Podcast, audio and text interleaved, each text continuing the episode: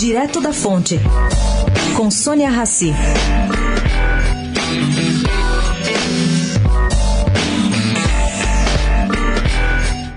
Gente, a importância do vice nessa eleição cresce. Ontem, Marina Silva bateu martelo e escolheu Eduardo Jorge, do Partido Verde, para acompanhá-la nessa jornada. Henrique Meirelles, confirmado a candidato do MDB à presidência da República, pensa em convidar uma mulher e ela pode ser Marta Suplicy. Já Geraldo Alckmin fechou, bateu o martelo com a senadora gaúcha Ana Amélia do PP para garantir votos no Sul.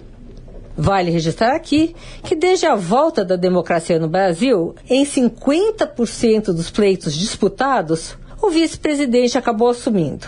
São eles José Sarney, que assumiu em lugar de Tancredo Neves, Itamar Franco, que substituiu Fernando Collor, e Michel Temer, que foi impulsado em lugar de Dilma Rousseff, está aí até hoje.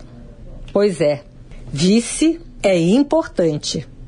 Sônia Raci, direto da Fonte, para a Rádio Eldorado.